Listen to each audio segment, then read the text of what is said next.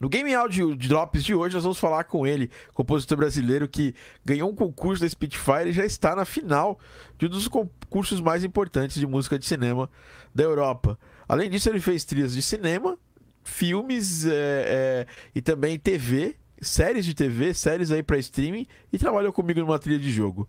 Eu tô aqui para apresentar ele, que também já foi meu aluno, mas isso nem, nem considero mais ele aluno, é mais um amigo do que um aluno. Danilo Aguiar, no Game Audio Drops de hoje.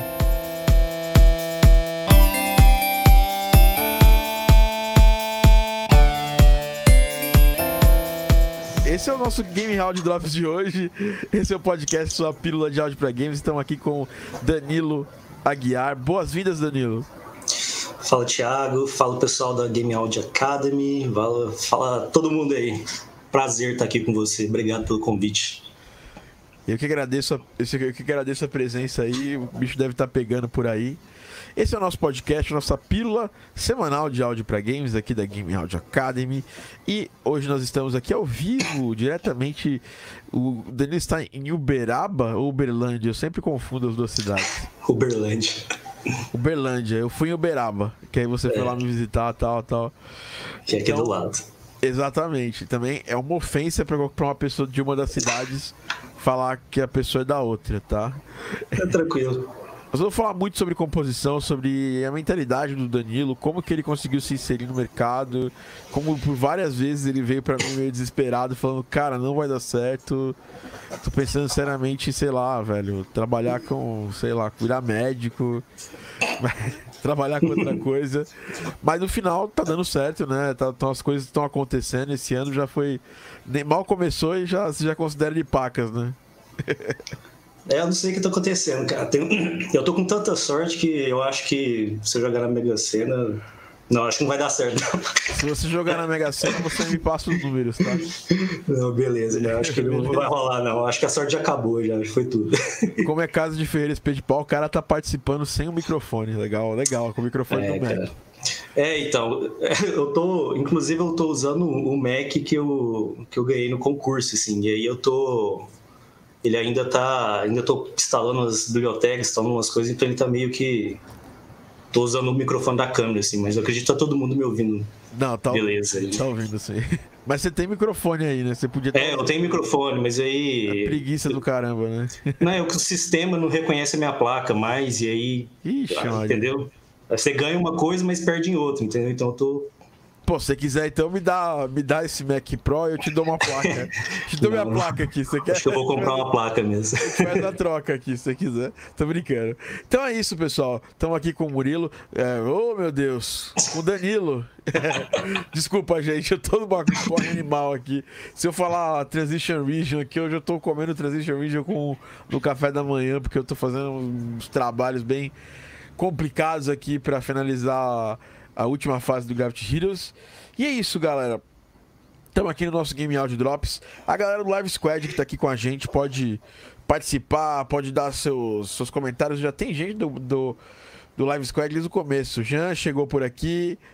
O Danilão veio, já, já deu boa noite pro Jean. O Laizão, o grande Laí, que estava aí com a gente do podcast. O Christian, né? Boa, boa noite, pessoal. Esse picareta do Danilo que vai falar hoje. Vixe. A Ellie tá aqui também, dando boa noite. Ela que já te entrevistou também, né?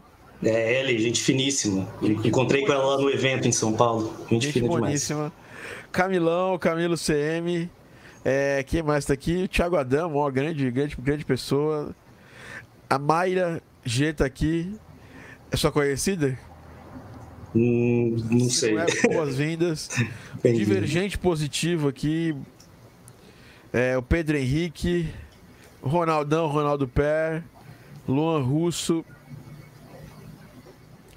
Todo mundo aqui mandando boa noite para você, Danilão. Então vamos começar. E se vocês têm alguma pergunta para o Danilo, já, já é bom deixar aqui. Eu tenho algumas para falar, para a gente começar, né? E de uma forma, porque isso não é aquelas entrevistas do Faustão, sabe? Ah, como é que foi sua vida? Sua infância tudo era muito difícil e aí mudou tudo para quando você é, atingiu a maioridade, blá blá blá. Não é, não é isso aí. Não. Mas eu quero que você dê pra gente uma. Um, fala um pouquinho pra gente de como foi o seu começo na música especificamente. O que te, te driveou a fazer música e especificamente música pra, pra mídia, pro audiovisual em si. Caraca, bicho. Vou tentar ser o mais resumido possível, vocês vão me podando aí. Cara, na verdade, eu comecei fazendo música para teatro, né? Em meados ali de 2011, 2012. É, pois na época era o que tinha mais próximo e viável naquele momento para começar ali a aprender algo sobre trilha sonora. E, e já tem um perfil muito interessante, semelhante ao de games, né, no quesito de pensar a composição. Né? No entanto, tem suas diferenças também, assim como filme, documentário e, outras mídias, é, que foi o que veio em seguida. Né? Eu fiz, logo em seguida, fiz uma trilha para documentário, que foi super legal, e ao mesmo tempo eu comecei a fazer alguns experimentos numa trilha para um jogo de um curso de um pessoal de sistemas e design. Né? Isso tudo ali no ambiente da, da faculdade, né? quando, eu, quando eu fazia graduação. É, e lá tinha muito disso, né? Na faculdade, você troca um serviço entre os cursos, porque você tem um curso de teatro, tem um curso ali de sistemas, de jornalismo, e todo ele, to, todos eles precisam de música. Então foi nesse meio que eu comecei, né? Ah, depois dessa iniciação tutorial vida real, eu realmente aí eu comecei a levar a coisa mais a sério, né? que já foi mais ou menos finalzinho ali do meu mestrado, que eu sentia a falta desse conhecimento e experiência prática de, de composição. E aí eu fui atrás de tentar entender é, o conhecimento de mercado e como trabalhar com isso, né? E eu quis é, tomar esse conhecimento especificamente em composição para games porque até então tudo isso que eu tinha feito lá na graduação foi meio algo tipo do it yourself, né? Aí foi onde eu fui atrás e eu conheci a Game Audio Academy, né? Antes disso eu tinha feito um, um, curso do, com o Vinícius Soares, que a gente até já tinha comentado já antes, mas é algo mais voltado para distribuição e venda de trilha, que é algo mais para cinema e tal. É um cara que eu conheço, inclusive, eu gosto bastante do trabalho dele também. Gente finíssima demais, assim, mas é, é uma onda um pouco diferente, né? É, mas aí quando eu entrei na Game Audio Academy, cara, eu, é, foi meio que um boom assim, de conhecimento e dedicação total de tempo para isso. E foi então que eu dediquei meu tempo total para essa área, né? É, porque naquele momento meu objetivo e metas eram de debruçar e conseguir ter o conhecimento e prática para produzir música para games. Então eu fiz todo o curso da, da Game Audio Academy, participei dos desafios, participei das jams, é, sempre pegando os feedbacks, tentando ali alcançar os meus objetivos, que a princípio era conseguir um conhecimento para compor música para jogos, e depois esses objetivos foram sendo ramificados, né? como, por exemplo, conseguir fazer a primeira trilha para um jogo, aumentar o portfólio e aí dando continuidade e atenção para essa carreira. Foi até então que a gente começou a trabalhar junto no, no Mono Wheels, né? Eu participei do Ritmosphere, comecei uma, comecei uma parceria com o pessoal de São Luís, que é a Hardcore Games e a Ops Game Studio. Então, pessoal super gente, gente finíssima, assim, que inclusive conheci numa Gen e até hoje eu trabalho para eles, fazendo jogo para empresa, app institucional. E é onde, com eles, é onde eu consigo estabelecer essa ligação com games e não ficar somente uma ramificação do audiovisual que, que é TV ou documentário. Aí, nos meados de 2017, 2018, eu não lembro direito, acho que foi 2018, que foi onde que surgiu a oportunidade de trabalhar com o Rafa e o Pedro no, no Ilha de Ferro, junto com, com o Artuzeira também, o Arthur. E daí em diante, para ser resumido o máximo possível, tipo, foi excelente, sabe? Foi foda, aprendi muita coisa com o Rafa no aspecto de composição e produção musical. E daí diante rolou Ilha 2, que foi bom demais também, em todos os aspectos de aprender e vivenciar, fazer música para uma produção gigante, que foi, foi essa série da, da Globo. E aí hoje, dia, hoje em dia rola uma coisinha ou outra de novela, propaganda da, da Globo. Fui trabalhar com o Pedro, que, que é esse outro compositor que tem lá na Globo, que é um cara super gente fina, super profissional. É, no documentário Trabalhei num documentário que chama Aliados, um documentário muito legal para a Globo News, do, do Gabriel Chaim. E aí tô com eles até hoje. Agora a gente faz É, atualmente estou ajudando o Pedro com umas coisas da música para Olimpíadas que vai rolar esse ano, né? Paralelamente tem projeto de games, às vezes um documentário. Agora aconteceu esse giro da sorte aí, desses concursos que a gente vai falar daqui a pouco. Mas enfim, para resumir essa parte de, sei lá, de como foi essa transição, ou se é que existiu alguma transição, né? Sei lá. É, porque real é que a gente acaba vivendo todas essas áreas a todo momento, né? E a verdade é que nada foi meticulosamente pensado e desenhado desde o início. É, você sabe que eu, eu adoro planejar, colocar objetivo e meta em carreira, fazer essas coisas que a gente fazia. Eu fazia aqueles, aqueles feedbacks privados, né, que a gente conversava junto, e eu montava vários planejamentos de carreira. E isso é ótimo, eu acho importante, assim. Mas uma coisa que eu acho que é mais interessante de se pensar é que a gente é que a gente não tem controle do futuro, né? E pode surgir oportunidades excelentes dentro do seu plano estratégico de carreira, que pode trazer ótimas é, experiências, né? E cabe cada um de nós é, refletir sobre essas oportunidades ou até mesmo imprevistos que podem acontecer e decidir se isso vai contribuir para sua carreira ou se naquele momento não é tão interessante. E eu que eu sempre gostei de trabalhar tanto com games como, como cinema, assim, a minha experiência de vida é, trouxe isso para mim. Então essas situações que eu fui me metendo, no fim me trouxeram assim, bons resultados de crescimento profissional e, e eu não me arrependo de nada. Sei lá, não sei se eu resumi tudo. Não, não, foi um ótimo resumo. E, e, uma coisa interessante que eu vejo é que você. É, você tava falando lá dos contos e tudo mais, e, e o jeito que eu te chamei foi mais ou menos isso. A gente precisava fazer uma, um jogo em VR, e precisava fazer uma trilha bem na pegada, assim, meio. Daniel, meio Hans Zimmer, assim. E você tinha feito uma música para um concurso e que você não tinha ganho, você não, não, não, chegou a ganhar esse concurso, mas mostrou esse estilo bem proeminente, uhum. bem bacana. E eu falei, ah, bacana, vou Vou ver com o Danilo aqui se ele quer participar desse projeto. Foi mais um. Foi totalmente é, então. aleatório, assim. Essa é, é, parada, né? Tem muita gente que tenta trabalhar comigo e, e, trazer coisa pra gente.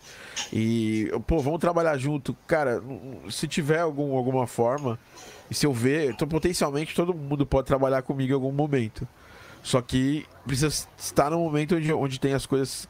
É, que a pessoa tá fazendo alguma coisa que primeiro tá ao meu alcance escutar mais de perto e Sim. até muita gente fala, pô, vou te mandar uma música para eu ouvir, o cara que não é aluno ainda do curso e tal. Pô, é, quem trabalha é comigo, quem, não, quem não é nem complicado, por, por, se eu pudesse, se eu tivesse tempo, eu super escutaria. Mas o problema é que, é que como a gente já tem tanto aluno já, quem tá lá nos grupos lá de, de alunos vê a quantidade de música que, que agora caiu ali para dar um feedback e a quantidade de música que eu tenho ali na minha fila para dar feedback. Sim. E eu, além de tudo isso, eu trabalho com áudio também, né? Então Sim. eu não tenho essa possibilidade de, de escutar a música de quem não, não é meu aluno por esse motivo. Até por isso que eu dou o curso, que é para eu poder, de certa forma, estar tá em contato com gente nova todo o tempo e não só ensinar, mas também ver o que essas pessoas estão fazendo e criando.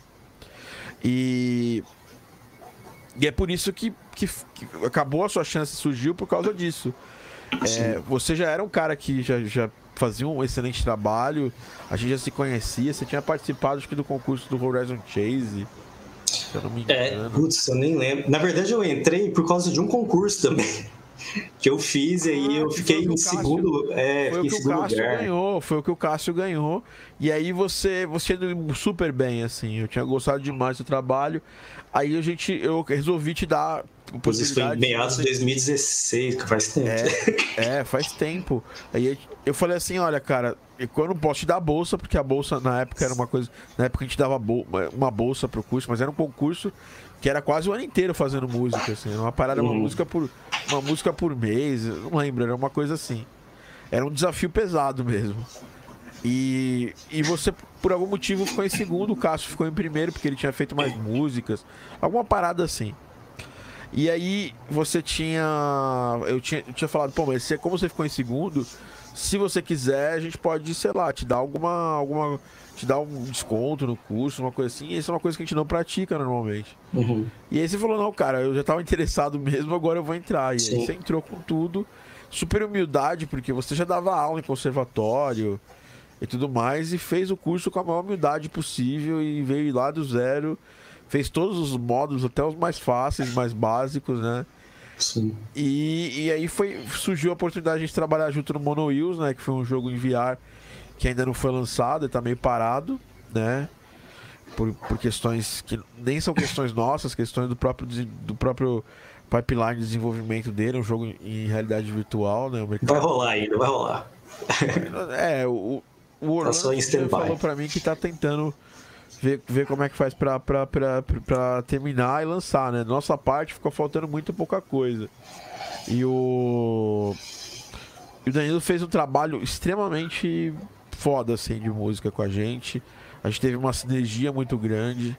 E aí, o, quando pintou o Rafael pra, pra precisou dessa, dessa pessoa para trabalhar, ele chegou a postar lá no, no grupo de alunos e, e eu já dei um toque no Danilo. O Danilo ficou ainda com uma, aquela, aquele resquíciozinho de síndrome do impostor ainda.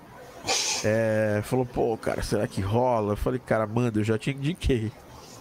Não, eu ia fazer de qualquer jeito, assim. Eu fiz o teste e aí, na verdade, você deu uma lembrada lá, chamou, depois deu uma, falou pro Rafael, olha, o Danilo lembrou dos contos, ó, o Danilo tem um trabalho bacana e tal. E aí eu fiz ainda um, já trabalhou meio que um teste, assim, com o Rafael. Hein? Já trabalhou comigo, um cara super focado tal. E essa é a característica. Você é um cara que se, que se preocupa demais, assim. Assim, Até demais, né? É bom, é bom e ruim. Durante o trabalho é muito bom porque se larga alguma responsa contigo, você vai até o último minuto lá para fazer a parada, entendeu? Sim. E essa é uma característica, você vê, a gente não tá falando nada de musical ainda, né? Uhum. E essa é uma característica que o prestador de serviço da música às vezes não se, não se preocupa muito, entendeu? Uhum. de fazer até o final, ou de se importar, ou de, sabe.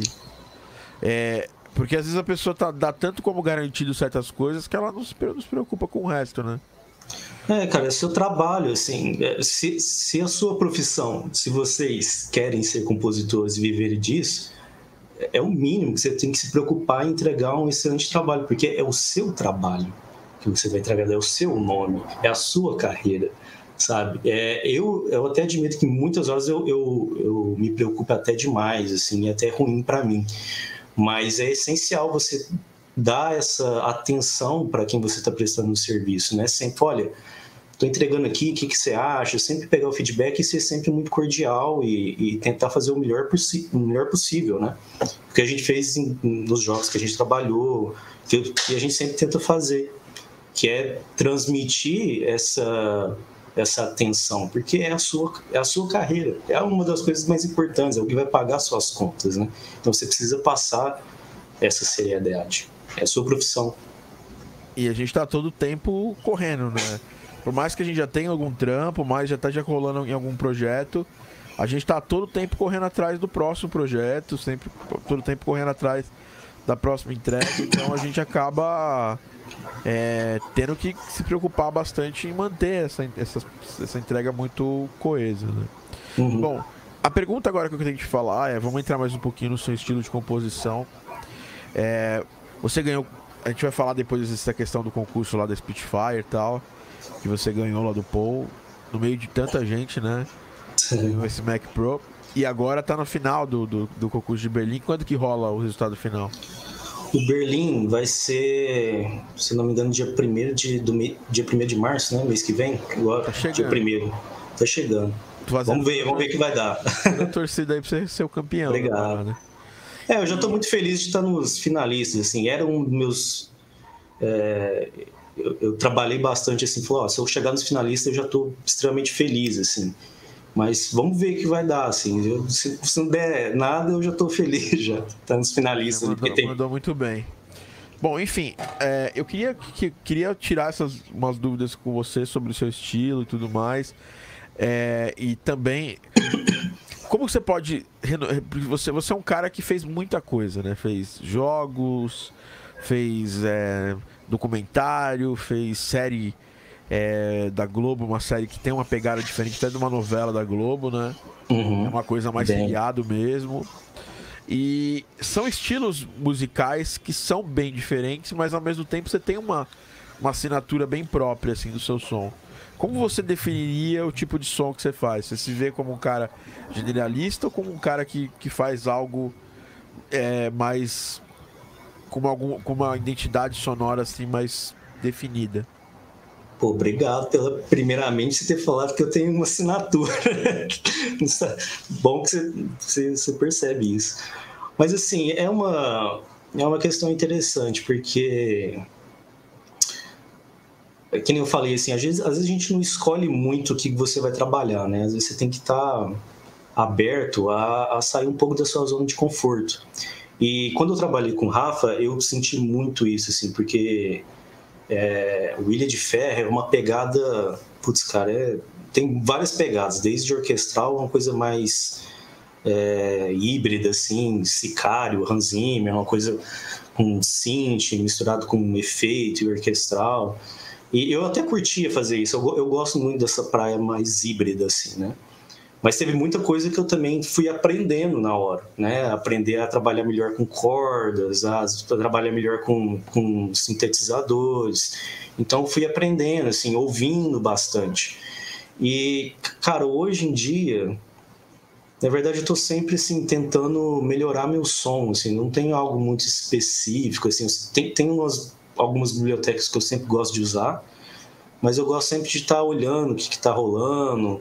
É, recentemente, agora a gente até até até estava falando ano passado e acho que vai rolar esse projeto aí do dos sons da GGA, né? Que eu, eu tentei estou tentando fazer uma biblioteca de percussão que tem algumas articulações que eu gosto de fazer e tal. Então eu, eu, vamos, vamos falar isso em breve. Vamos falar.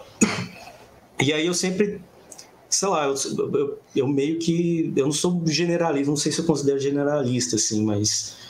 É, eu gosto, às vezes, de, de testar algumas coisas que eu não, que eu não tenho muita habilidade. Assim, por exemplo, no Berlim, Berlim era uma pegada totalmente. É, se a gente for é, analisar as outras edições, basicamente é, é orquestral, bem bem, bem é, vamos dizer, que eu posso falar assim, bem contado, narrativo, né? Uma coisa bem John Williams, com as acentuações. E eu nunca tinha feito uma coisa dessa, assim, tão, tão desse jeito, sabe? Um orquestral só com orquestra e bem narrativo. E, e, putz, e foi legal demais, porque eu aprendi a trabalhar com diversas outras ferramentas que eu não, não, não, tinha trabalhado ainda. E aí, quando você trabalha com essas coisas novas, você já vai acrescentando ali no seu nossa, nossa bolsa ali de ferramentas, sabe? É, então, assim, eu, eu, eu, acho que eu ainda estou buscando um, uma identidade assim, minha ainda. Eu tenho, tem muita coisa que eu gosto de usar. É, obrigado por você, você, tá, você ter achado que eu tenho uma assinatura é, aí, mas. Na, na verdade, dentro das influências que você trabalhou, você consegue é, passear legal entre elas, né? Tem um é. muito forte em, em cima da orquestração né, do seu trabalho, né? Tanto que foi por causa disso que eu te chamei, porque eu queria uma parada mais. É, que desse esse impacto de, de, de brasses e meio negócio meio Hans Zimmer. E foi até legal você ter falado isso, porque é uma, é uma, é uma característica que eu já tinha enxergado no seu trabalho lá atrás.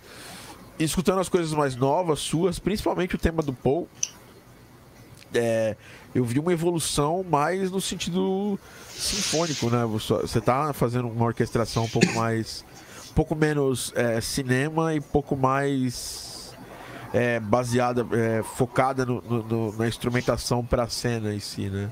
Uhum. É, não sei se você. Se você é uma pegada bem diferente. Ó. É. E, e tá andando por essas, porque o Ilha de Ferro é totalmente sound design, né? É. Pra você, que é um cara que, que já veio dessa, dessa escola de orquestração é, mais cine, do cinema mais clássico, assim ter é, contato com essa parada que até o Rafa gosta de brincar e chamar ela de concepa, é, que é, um, que é uma, uma orquestração mais voltada para para sound design, quase quase uma quase quase um, com elementos muito de música eletrônica, né, no arranjo e, e, talvez até em alguns casos, né, menos do sinfônico, né, você pega ali um Olafur, tem muita coisa ali que dá para você se desmembrar Sim. tem ali os elementos de um, de um arranjo de uma música eletrônica. Como que você desenvolveu isso, assim, assim de, de quebrar essas paredes, né? Porque eu lembro quando você foi trabalhar com o Rafa, você ainda não tinha. No Monoils a gente fez bastante coisa desse jeito, porque a, a ideia era fazer uma coisa bem Junk Excel na trilha do, do, do Mad Max Fury Road. Mas é, eu, eu sei que quando eu ouvi as primeiras coisas ali, que eu sei que você botou a mão ali do, do, do Ilha, eu, eu, pensei, eu vi bastante diferença e vi bastante até afastamento do seu estilo original, né? Você tá trabalhando com muitos compositores, com mais três, né? Hum. Putz, perguntas difíceis, cara. Que você faz umas perguntas difíceis? A gente tá aqui pra fazer as perguntas difíceis, né? Nossa, sacanagem! Então, é, isso também é uma outra praia de como você saber trabalhar com outros compositores, né? Na verdade, eu fui assistente do Rafa e, na verdade, você tem que tentar entregar, é, você tem que tentar entender a ideia dele, porque a composição é dele, né? E você está ali para ajudar a fazer um arranjo do que, que ele, o, o, principalmente o que ele espera ali para aquela composição. E aí, eu, e aí eu tive que aprender ao estilo dele, né? E aí é onde eu falo na, da questão da, da zona de conforto. Eu tive que aprender muita coisa, assim, principalmente a trabalhar com, com cordas, que eu era...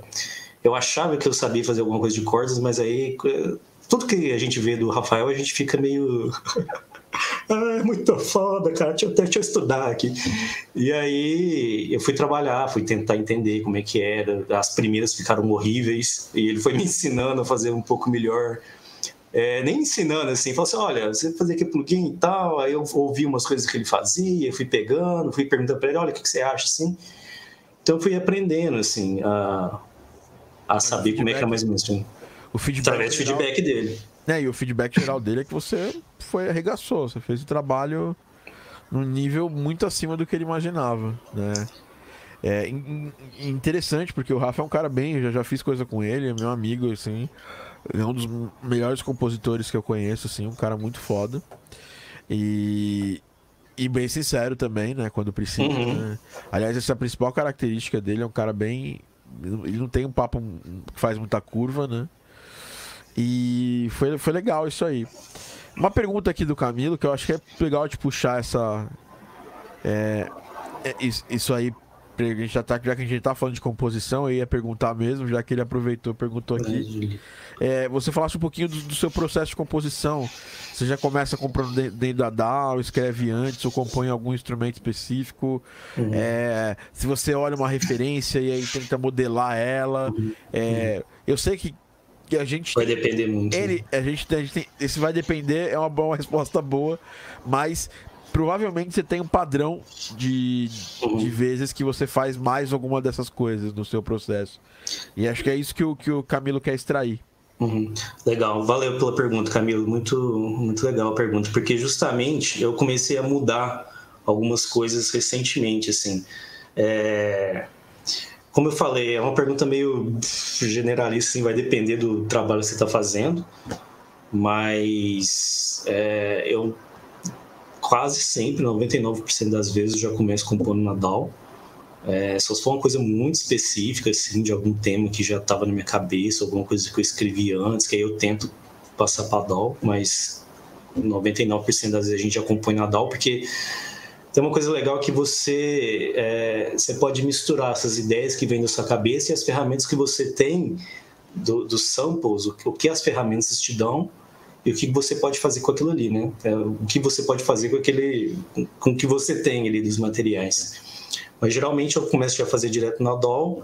É, eu gosto, antigamente eu gostava muito de, de ter uma referência de percussão, assim, quando, quando tinha percussão é, me ajudava a ter um, um, Geralmente o pessoal começa fazendo um, uma progressão de acordes, né? às vezes uma melodia. Já aconteceu também comigo, vai depender muito do trabalho. Mas às vezes, quando, por exemplo, no Mono Hills, que era uma coisa mais pegada de Excel, que era porradão, falei, cara, eu preciso da referência da percussão. Então, às vezes, a referência, em vez de ser uma melodia, uma harmonia, vem, vem outra coisa. Então, eu precisava de um ritmo. E a gente conversava muito sobre isso, né? Porque essa é uma característica minha. Eu começo muito pela. Dependendo da música, né? Se é uma música mais eletrônica, que é um estilo que eu tenho uma, uma fluidez maior. Eu acabo sempre começando pela percussão, né? E você e você tá você foi interessante saber que você também faz isso mesmo, sendo um estilo bem diferente, né? E, e quando você foi para pro, pros, pros trampos da Globo, que você já tinha uma composição ali, já meio que eu conheço o estilo do Rafa de fazer, né? Ele manda o MIDI com a música é. meio escrita lá, só não tá sequenciada. É, esse arranjado. E aí você arranja e sequencia hum. ela e faz todos os. E assim, não, não é ainda não é uma, uma música, é a composição base, é a linha base é. harmônica melódica da música e o resto você tem que se virar. É, geralmente vinha no, no Ilha, vinha uma referência assim também que o diretor passava mais ou menos da música que ele gostava assim. E aí o Rafa compunha e a gente meio que mesclava aquelas ideias. Assim, pelo menos eu tentava fazer isso. Então, dependia muito, sabe? Às vezes uma referência eu começava, sei lá, pela, tentando fazer uma cama que, que, que fosse parecida com, com a referência. É mais um trabalho de escuta, de você tentar chegar mais ou menos naquela ideia da referência com a ideia que o compositor está passando, sabe? É uma mescla de umas coisas. Então aí, de novo, vai depender muito do que você está você tá você tá vendo ali. Mas uma coisa que eu estava falando que que eu mudei, por exemplo, agora que eu fui começar a fazer essas essas coisas mais orquestrais, pelo menos no, na composição que eu fiz do Berlim, é, e, e, do e no, na competição do da Spitfire do, do Paul, é, eu montei um template, cara, uma coisa que eu nunca tinha feito na minha vida, montei um template orquestral. Porque sempre quando eu, com, antes eu sempre deixava livre o que vinha na cabeça, eu puxava, eu acho que isso aqui vai dar certo, isso aqui é uma, coisa muito legal de você ter conhecimento das bibliotecas que você tem, né? Falar, olha, essa aqui vai dar certo, essa aqui não. E aí eu tentei uma coisa diferente, tentei fazer um, um template é, parecido com um do do Andy, eu vou esquecer o nome dele, o sobrenome, mas é um, é um dos caras que trabalha com a Spitfire fazendo os mockups das bibliotecas. É, se alguém lembrar aí, é Andy Blaine, eu não sei, eu esqueci. Mas aí eu tentei meio que copiar, assim, sabe? Porque ele, é, como eu usei muita coisa da Spitfire. Andy, nesse... Andy Findan. Não, nesse não, deixa eu ver se eu acho aqui. Andy Blaine, alguma coisa assim. Vou achar, calma. Ele fez a, a música da, é Blaine, da BBC. É o Andy Blaine. Eu achei muito foda, assim, o que ele fez. Falei, caraca, eu vou... E eu até me inspirei no vídeo dele para fazer o vídeo da, do, da competição lá para mostrar a música e tal. Aí eu montei um, um, um, um, template assim, foi um processo completamente diferente, sabe? Como era uma música orquestral, era diferente do que eu fazia. Falei, ah, vou tentar fazer por aqui. Só que aí também eu depois eu mexi num monte de coisa, adicionei outros instrumentos. Mas aí depois no, no Berlim também eu usei o mesmo template e eu comecei a, por orquestral, comecei a ter aquele aquele template ali meio como referência assim para fazer algumas coisas nesse sentido, sabe? Mas não quer dizer que eu também não, não fico adicionando um monte de coisa que eu acho que é apropriado porque eu estou fazendo na hora. Eu acho bem interessante, né? Você trabalha, começa a trabalhar num projeto, quando eu faço a primeira música, eu meio que defino que vai estar tá lá e isso acaba virando um template, porque é até legal para você poder seguir, saber a linha que você vai seguir. Obviamente que isso não funciona para todos os jogos ou para todas as trilhas que você vai criar. Sim. Porque às vezes você tá criando uma música para uma cena totalmente diferente, assim, você tá lá. O jogo tem muito isso, né? Porque tem uma fase que é na, na uhum. neve, a outra é na, na praia, outra é na fazenda, outra é nos sei lá, na floresta, outra num castelo mal assombrado. Então ali, ali aí, aí fica um pouco mais complicado de você usar o mesmo template para tudo. Sim, sim, Mas quando você está falando de uma, uma, de uma narrativa. Uma narrativa segue, específica, de uma orquestração. Segue, é, que segue um visual mais consistente. Inclusive em jogos isso acontece muito, né? É, da gente poder seguir essa, essa, essa narrativa um pouco mais consistente. Sei lá, por exemplo. Uh, vou dar os exemplos, os exemplos de jogos que seguem esse tipo de narrativa. É... Por exemplo, Limbo, é... O Celeste, ele não muda absurdamente de visual. Uhum. Então, dá para você seguir uma, uma, uma, narrativa um pouco mais consistente. Você acaba criando uma paleta sonora pro seu jogo ali, né? É. As... Então, então você, você começa, basicamente, nesses últimos você começou por criar um template só para as pessoas entenderem. e depois nos outros. Antigamente você pegava uma, uma. Quando é cinema, quando é TV, você sempre tem uma ref. Quando é documentário, você acaba também tendo uma referência de, de som ou você acaba tendo que ler e fazer uma conversa com o diretor para ent tentar entender e extrair dele qual vai ser a sonoridade? É, quando eu trabalhei com o Pedro no Aliados, é, ele já mandava já uma ideia do som que ele queria, assim. Ele falou, olha, esse, essa parte aqui é um negócio... Ele mandava referência para mim, ó, é o Lafur e, e de acordo com o que a gente fazia e, e, e o pessoal da direção ia gostando do, das músicas, aquilo meio que virou, um, como eu disse, uma paleta sonora do filme, né? É, mas para documentário também vai depender muito do que o diretor quer. É, não difere muito de um, desenvolvedor de games. Vai depender do que ele quer, depender de como é a narrativa da, da, daquele jogo, do filme, do documentário. É, vai depender de várias coisas, mas basicamente, é, quando eu, eu vou fazer, acabo criando uma paleta sonora ali que cria uma, uma, uma, uma identidade né, para o filme, para o jogo. Então, basicamente isso, assim, vai depender também muito, né? É uma resposta, bem ruim, mas eu acho que é isso, assim, o processo acaba criando uma paleta sonora dependendo do, do que vem para você. É, às vezes a gente está muito preso a processos, né? E, e, e, e, nossos trabalhos têm, têm essa característica, né? A gente está em contato direto sempre com criadores diferentes, com ideias de criação diferente, né? E aí acaba que ou tem alguns, por exemplo, que você tem que fazer exatamente. No Wheels era muito assim, a gente tinha cada fase, o briefing era bem específico, assim, tem preciso que vocês façam uma música inspirada nessa música aqui que é uma mistura de prod com Não era com, é, assim, é bem, bem específico. Por, mistura eu... é, é, eletrônico com assovio de faroeste. É. E aí você tem que viajar. Para. E, a gente, e, e, e, o meu trabalho no, no, time mais era, era decupar isso e trazer como, como um autêntico diretor mesmo de, de áudio. Foi a primeira foi, não foi a primeira vez, mas foi uma vez que foi uma das das vezes que eu praticamente fui aquele diretorzão que não bota a mão para compor nada, não faz nada de composição, só dirige o áudio mesmo. É, agora aqui no Gravity eu tô fazendo mais ou menos esse papel, mas eu já tô botando a mão na massa pra caramba, né?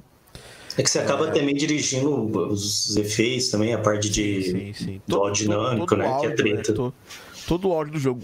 No Gravity eu, eu, tenho, eu tenho mais dirigido do que botado a mão, mas eu já botei a mão para fazer uma música. Uhum. Que até foi com o Arthur que a gente fez o Barry Elite. Aí agora, por exemplo, eu fiz efeitos sonoros ontem, tava fazendo o F-Mod hoje.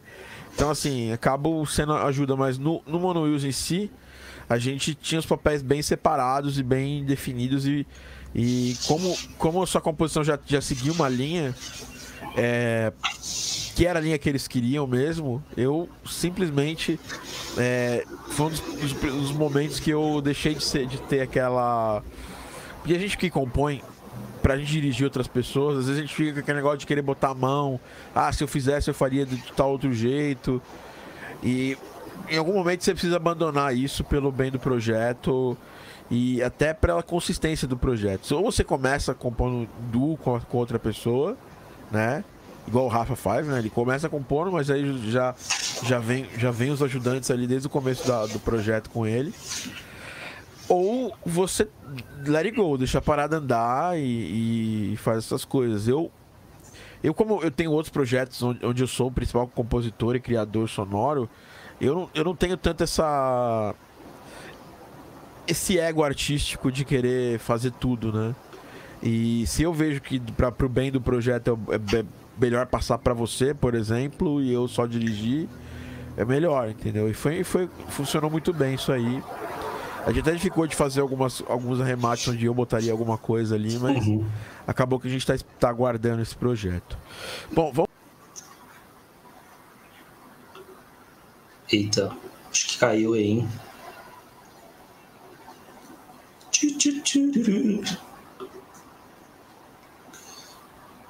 Ah, o Divergente Positivo fez uma pergunta interessante ali, ó, de que Vamos consiste lá. uma paleta sonora. É, basicamente são todos os são todos os instrumentos que você está usando ali, né? Essa e, concepção é, e não de só, ideia ali da trilha, é, instrumentação. É, instrumentação, tonalidade, andamento, tudo isso faz parte, né? Não, é, não são só. Em linhas gerais, a paleta sonora é tipo uma paleta de cores que você pode. Que você vai pintar. Aí o pintor tem lá várias cores, azul, amarelo, vermelho. Para essa obra ele vai usar aquela tonalidade, aqueles tons, né? Então eles vão usar. Vão, aqui eu vou fazer preto e branco essa obra. Aqui nessa pra essa outra vai ser, vai ser tipo ó, tons de amarelo. Para essas aqui é o arco-íris inteiro, entendeu? Então é mais ou menos o que a gente, a gente definir a paleta sonora, definir, pô, eu vou trabalhar com esse tipo de instrumentação, se é um trabalho é, baseado num trabalho é, datado, vou tentar trabalhar com, com, os instrumentos da época, não, vou abrir mão disso. Tudo isso é, é, é faz parte da definição de, de uma parede sonora, porque não adianta você fez toda a trilha, sei lá, sendo tocada no alaúde, e aí daqui a pouco entra um dubstep lá, do nada, um jogo, jogo de época, entendeu? Então, é você tá extrapolando a paleta sonora precisa de alguma coisa muito forte. Ele fez uma pergunta aqui também. É... Primeiro, qual é o seu nome divergente? Coloca aí seu nome aí no, chat pra gente saber quem você é. é... A... O Lair Halp, instrumentação, os instrumentos que vai usar, as cores, é isso mesmo. O Lair, Lair respondeu antes da gente lá. Mandou braço. E, enfim, deixa eu agora entrar um pouco mais sobre o arsenal de coisas que você tem em mãos, né? A gente sabe que o Rafa me falou várias vezes que Aliás, não, não é só o Rafa, né? Mas que vocês gravaram, você gravou sua namorada, vocês gravaram uma porrada de coisa quando vocês trabalharam juntos. E eu também gosto de lançar mão, de gravar. E um dia até uma pessoa veio aqui e perguntou no, no, chat, assim, eu fiz uma música usando copo. Ah, por que, que esse cara usou esse copo nessa música? Aí o, o outro cara falou, é porque ele queria aparecer num vídeo no YouTube. Aí tipo, eu falei, caralho, eu usei porque eu queria, porque era um som diferente. O copo, meu copo, era o único copo que tinha daquele jeito. Ainda, ainda era um copo que parece uma caneca, um formato de caneca, mas é um copo, porque é vidro. Aí eu, a pessoa falou, mas isso aqui não é um copo, é uma caneca. Na verdade é um copo, só, só porque tem haste não quer dizer que é caneca. E aí rolou uma discussão idiota, assim, lá do Facebook, da qual, da qual eu me. Eu Ser um copo ou uma caneca. É, ser um copo ou uma caneca. E. Enfim, se eu queria. Se eu fiz na verdade, usar novos sons é uma coisa que o próprio Christian Hansen fala muito, né? Da nossa querida Spitfire. Que é todo mundo deveria, de certa forma, captar, captar, captar os sons que tem em mãos para poder usar nas suas próprias músicas, porque isso dá, de certa forma, uma, uma originalidade no que a gente faz, né? Uhum. E eu queria saber, é, antes da gente entrar e falar em plugins, coisas que você gosta de usar, porque eu acho que todo mundo tem essa curiosidade falar um pouquinho sobre essa questão que, de como é que como é que surgiu esse negócio de você estar tá captando, igual você no Mono Will você queria captar um brother tocando os brothers tocando per, percussão. É, é, uma, é uma pilha que eu também tô cada vez mais entrando e de, de, de, pegar instrumentos de verdade, porque esse é um diferencial, porque no, no momento onde quase todo mundo tem os plugins, o que vai diferenciar o seu som é você mesmo. Então, coisas que você pode trazer para o som. Uhum. É, me explica como você tem usado isso nas suas obras atualmente, se é uma coisa que você faz de forma comum ou se foi só pontual nesses projetos. Uh, na verdade, estou começando a fazer isso mais, assim, por justamente por, por ver muita coisa do Christian Hansen e quando eu fiz a primeira vez uh, a gente na verdade não foi numa composição minha foi numa composição de uma trilha da, da Ana que é minha namorada ela faz trilhas também, ela fez uma trilha de uma animação e ela gravou um amigo nosso, no, o cello, né? É, cara, o Rafa o Arthur, é, o Rafa principalmente pode falar isso bem melhor do que eu, mas, uh, cara, quando eu gravei o cello, assim, ah, é uma outra vibe, é um outro esquema, é, é uma outra identidade que você coloca ali, sabe? E deu uma, uma cor, uma coisa tão diferente para a música que eu falei, putz, eu tenho que começar a fazer umas coisas, começar a criar umas, uns sons meus, assim. É, inclusive no Mono Use, na verdade, esse, essa biblioteca que eu estou fazendo de, de percussão é justamente o cara que eu queria gravar no Mono Use, que vai rolar ainda. É, e aí eu queria ter, fazer uma, uma, uns sons de percussão para eu usar, é, porque eram sons assim, eu tinha um som que eu gostava muito numa biblioteca, sei lá, Sonic Cinema, tinha o Super Bowl lá, que eu achava foda. E aí tinha uma, tem a True Strike, que tem os rolls de, de tímpanos que eu gosto muito. Falei, pô, por que eu não pego isso, essas articulações que eu gosto tanto e junto numa biblioteca só? Tem os Brunel é. Loops também, no caso do, do, do Albion, né? Que... Do Albion, né? Do, todos os Albions. Todos os Albions. É, falei, ah, pô, eu vou fazer, né? Eu não tive tempo ainda de, de, de samplear, assim, mas já tô com todas as gravações, deu uns sons muito loucos, assim.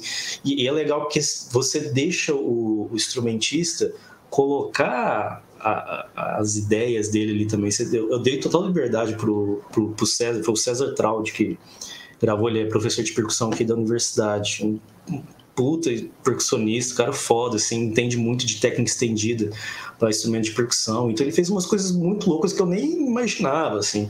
E a hora que ele fez, falei, cara, não, vai ficar demais isso aqui, não tem. Deixa sabe? aí, né? Deixa do jeito que tá. Eu vou usar ainda, porque eu não tive tempo ainda de, de Santa Maria. Você vai jogar aí pro, Você pra não galera. Tem tempo né? ainda de sequenciar. Eu conheço um cara que pode fazer isso pra gente. O nome dele é Camilo. Inclusive tá aqui, ó, no chat. É, Camilo. Olha lá, já até falou, dub, pô, dubstep medieval é massa, que é, o Camilo manja demais de instrumento do, do Contact. Aliás, o Camilo tá com a gente nesse, nesse, nessa parada dos instrumentos aí. Que tem o instrumento dele, né? Que, vai, que ele tem fez. O instrumento né? dele, que, que tá muito maneiro e é meio concept até o instrumento dele. É meio. Dá pra fazer umas coisas concept ali, botando uns reverbs aí bem criativos. É... Vamos falar um pouquinho agora do seu, do seu arsenal, né? Que é uma coisa que todo mundo gosta de falar e, e gosta de, de é, de certa forma, compartilhar. As pessoas têm essa curiosidade, né? Uhum. Vamos começar pela parte de hardware. Bom, para quem não sabe, o, como, como, teve aquele negócio do concurso do Paul, o Paul ia dar. O Paul é um dos sócios da Spitfire Audio, né? Uma das maiores empresas do mundo de, de, de bancos orquestrais, né? De bancos baseados né, nesse som de nova orquestra e tudo mais. É, e que é uma das empresas mais legais que eu conheço, fazem um trabalho online mais bacana, dão muita informação, né? Aliás, grande parte das compras que eu faço na Spitfire são porque eles são tão fodas em passar informação que eu me sinto quase que imbuído assim, de comprar. Me sinto um idiota quando sai um negócio e eu não, eu não tenho dinheiro para comprar, entendeu? Ou quando eu tenho dinheiro, eu me sinto idiota quando ainda não comprei. Porque eles são tão, tão fodas assim em termos de é, de democratização, né? Que a gente acaba, sabe, valorizando demais eles por isso. E o Paul fez um concurso, né? Pra ele queria trocar, acho que ele trocou já o Mac, o Mac Pro dele, acho que provavelmente pelo iMac Pro ou pelo novo Mac Pro, aquele do de ralar queijo. E ele ia ficar com a máquina parada, em vez dele pegar e vender, ele decidiu fazer um concurso pra galera que segue a Spitfire. Nesse concurso ele passou, uma, passou um tema, né? Uhum. E aí tinha que você tinha passou que várias regras, né? é, e, e, passou várias regras e você tinha que orquestrar e fazer um vídeo dessa orquestração e mandar para ele. No, mandou era por e-mail ou tinha algum formulário? É, você subia no YouTube e colocava a hashtag lá. É, colocava a hashtag. E, enfim, nesse trabalho você tinha que fazer a composição, que até ele falou muito bem, foi, foi bem foi bem, bem, bem bacana assistir esse vídeo. Você tem que deixar guardado ali. Eu fiquei muito feliz porque o Christian também foi. Foi ele e o Christian que foi é, os jurados. Você tem que colocar lá uma citação, que ele fez uma. Ele foi muito, ele foi muito feliz, assim, falou um montão de coisa do seu trabalho. Só falou seu nome errado várias vezes, mas. Danilo. Danilo Aguilar. Aguilar. Aguilar. E. Enfim. É... Como é que foi essa parada? Assim, você é você fala, tá, tá rolando, vou participar. Cara, é, isso aí tem uma coisa muito interessante que você falou, porque eu acho que tem muito a ver com questão de briefing, que a gente pode fazer, pode levar isso como lição para qualquer coisa. Um briefing para jogo, qualquer briefing que você. Qualquer trabalho que você receber de trilha, você pode levar isso como, é, como exemplo. É, quando eu fiquei sabendo que, que eu ganhei, eu não acreditei primeiro. Falei, não, tá errado isso aqui, cara, não é possível eu não acreditei. Eu fui lá, aí depois uns dois dias que eu. Putz, não, ah, realmente eu ganhei. O cara falou meu nome errado, realmente era, era eu, né? e. Só que, cara, eu não acreditei primeiro porque eu fiz, um, eu fiz uma coisa meio errada, assim, quando eu tava participando do concurso. Não é que é errado, assim, é. dá uma desmotivação. Eu comecei a escutar as músicas que os caras já tinham mandado já. E às vezes você escuta e você fica meio para baixo, você, pô, não vou, vou conseguir. Mas aí eu parei no, e nem ouvi mais. Mas não, não, eu ouvi. Mas, ó, só fazer um parênteses, né? Eu tava falando isso pra uma turma nova de alunos meus. Aí o cara falou, nossa, mas depois que fulano mandou a música dele, eu nem quero mandar mais a minha. É... Eu falei, velho, manda, porque às vezes essa música maravilhosa do cara, ela não cumpriu o briefing.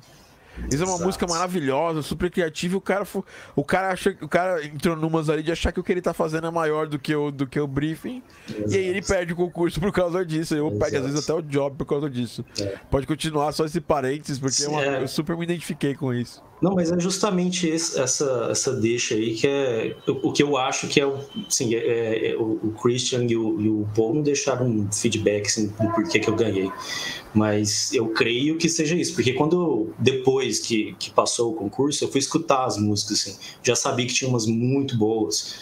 É, eu escutei umas duas ou três, assim, que realmente estava na, na lista final. Assim, uma composição maravilhosa, uma orquestração linda, assim. E, e eu fiquei meio assustado de, de eu ter ganhado, porque eu pensei que, sim, eu não fiz a melhor composição.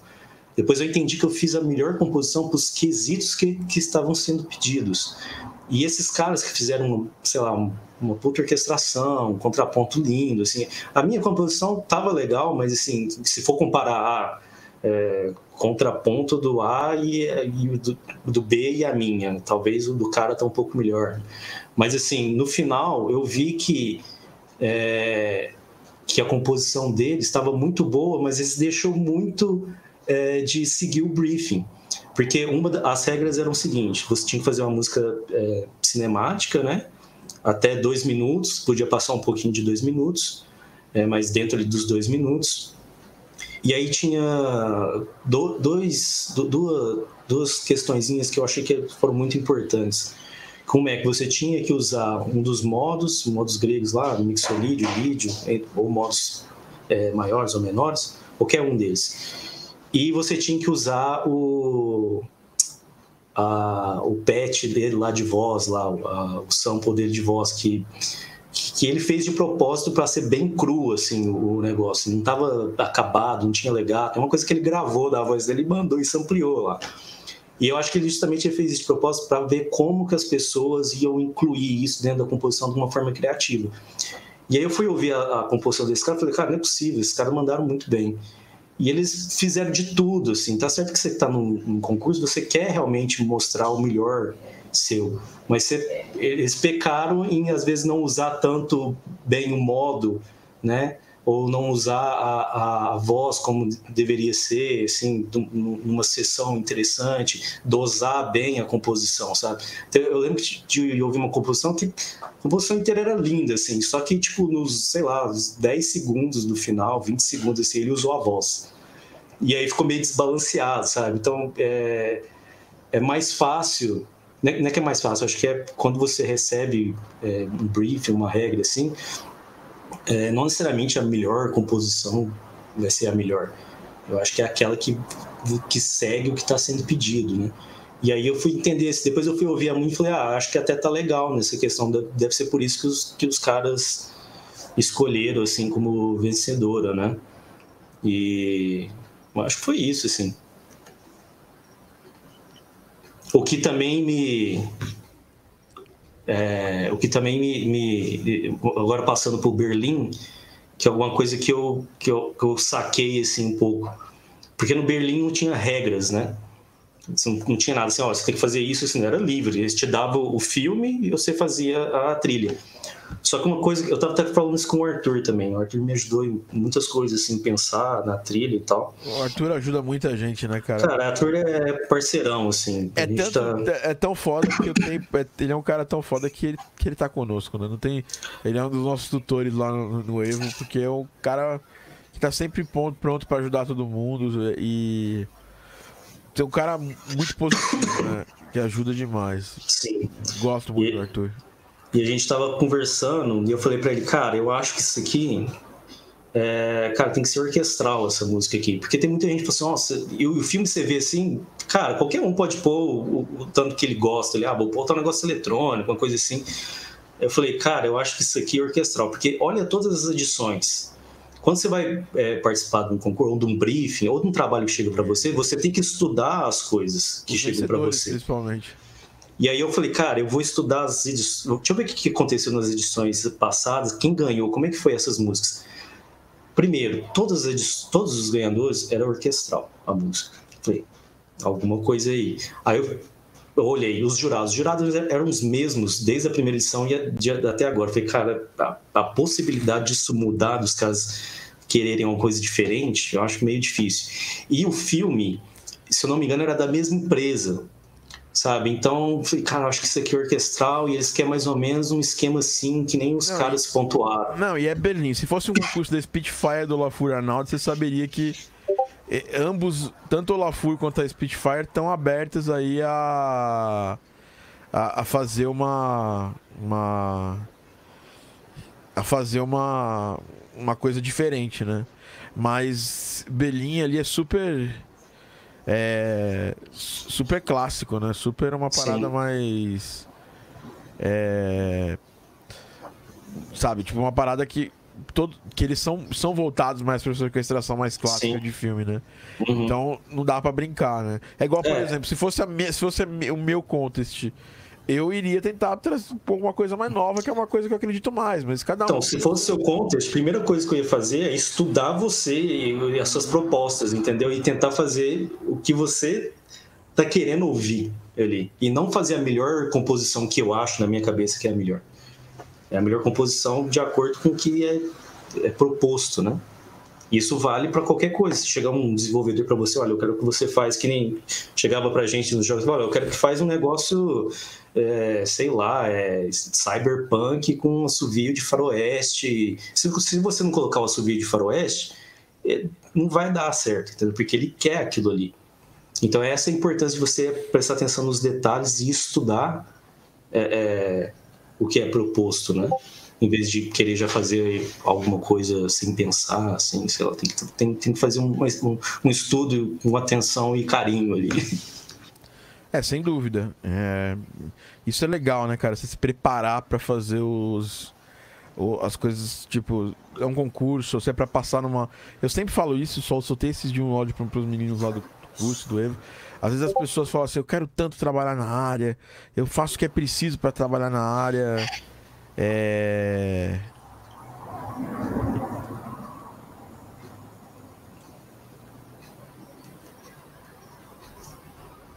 É, eu quero tanto trabalhar na área, eu quero fazer tantas coisas na área.